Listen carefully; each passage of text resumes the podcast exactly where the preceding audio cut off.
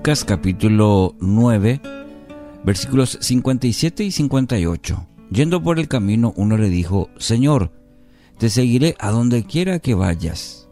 Jesús le dijo, Las zorras tienen guaridas y las aves de los cielos nidos, pero el Hijo del Hombre no tiene dónde recostar la cabeza.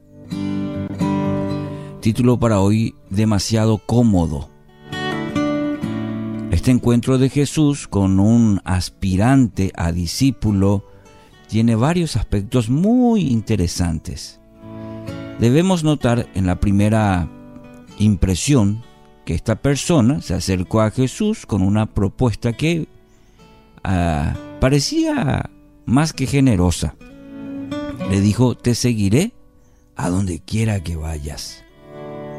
El hombre está hablando de una entrega, una entrega incondicional, de una disposición eh, con la persona de Cristo, pase lo que pase. Se asemeja a los votos de entrega que pronunciamos muchas veces en nuestros encuentros, eh, en donde le ofrecemos nuestra lealtad a Dios, nuestro compromiso sin condiciones al Señor. Te voy a seguir, Señor. Te voy a servir. Eh, a donde quiera que vayas. ¿Cuántas veces eh, quizás eh, hayamos hecho o hayamos dicho lo mismo? La respuesta de Jesús nos sorprende porque no parece tener mucha relación con lo que ha dicho esta persona con lo que le había dicho a Jesús.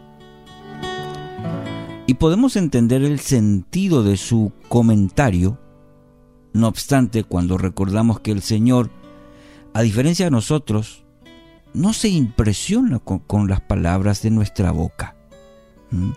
Sabe que nuestros labios frecuentemente hacen declaraciones que tienen poca relación con el contenido de nuestro corazón, ya que Él discierne todo la palabra dice que aún antes que salga nuestra boca, Él conoce las intenciones de nuestro corazón.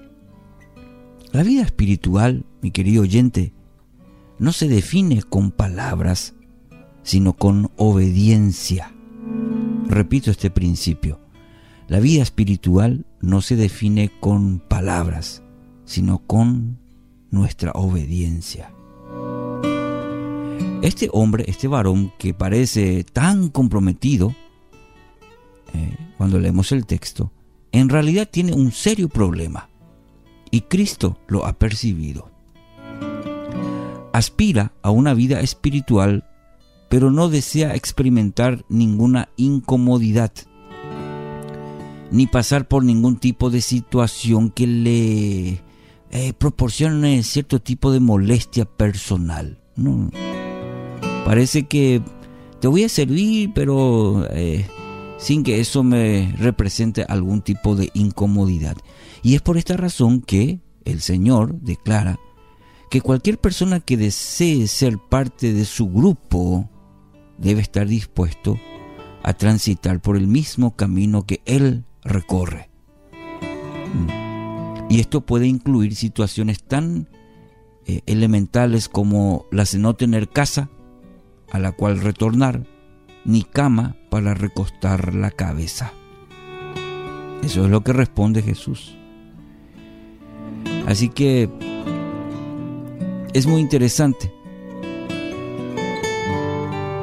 El Señor no estaba llamando a esta persona a castigar su cuerpo con una disciplina severa, sino a entender que debía estar dispuesto a sacrificar su comodidad personal por seguirlo a Él. Eh, es esto lo que Jesús trata de demostrar a este hombre y por, ende a nosotros también, a cada uno de sus hijos. A entender que debía estar dispuesto, así como usted y yo necesitamos estar dispuestos a sacrificar nuestra comodidad personal por seguirlo a Él. El llamado de atención de Cristo nos viene bien. La comodidad personal es de suma importancia en la cultura en la que vivimos. Miren nomás las publicidades hoy en día. ¿A dónde apuntan? A que usted y yo vivamos el confort, eh, la comodidad, eh, que tengamos todo a la mano de un clic. ¿eh? Cuando lo trasladamos al ámbito espiritual, no tenemos más que intentar, por ejemplo, un ayuno para darnos cuenta cuán floja es nuestra capacidad de soportar una leve privación. El Señor entonces nos recuerda que Él puede invitarnos a seguirlo mientras se mueve entre personas, personas que, por ejemplo, eh, no tienen casas, no tienen buenas camas, personas de mal olor. Son esas las personas en que Jesús se mueve. Entonces, si deseamos acompañarlo, deberemos estar dispuestos a sacrificar estas comodidades. El afán por asegurar nuestro propio bienestar puede tornarse un verdadero eh, escollo a la hora de caminar con Él, si no estamos dispuestos a sufrir eh, de ciertas comodidades. ¿Cómo podemos saber el lugar que ocupa en nuestras vidas la comodidad personal? ¿Qué podemos hacer para vivir en mayor sujeción a Cristo? ¿Cuáles son los elementos de nuestra vida que, que son eh, endebles?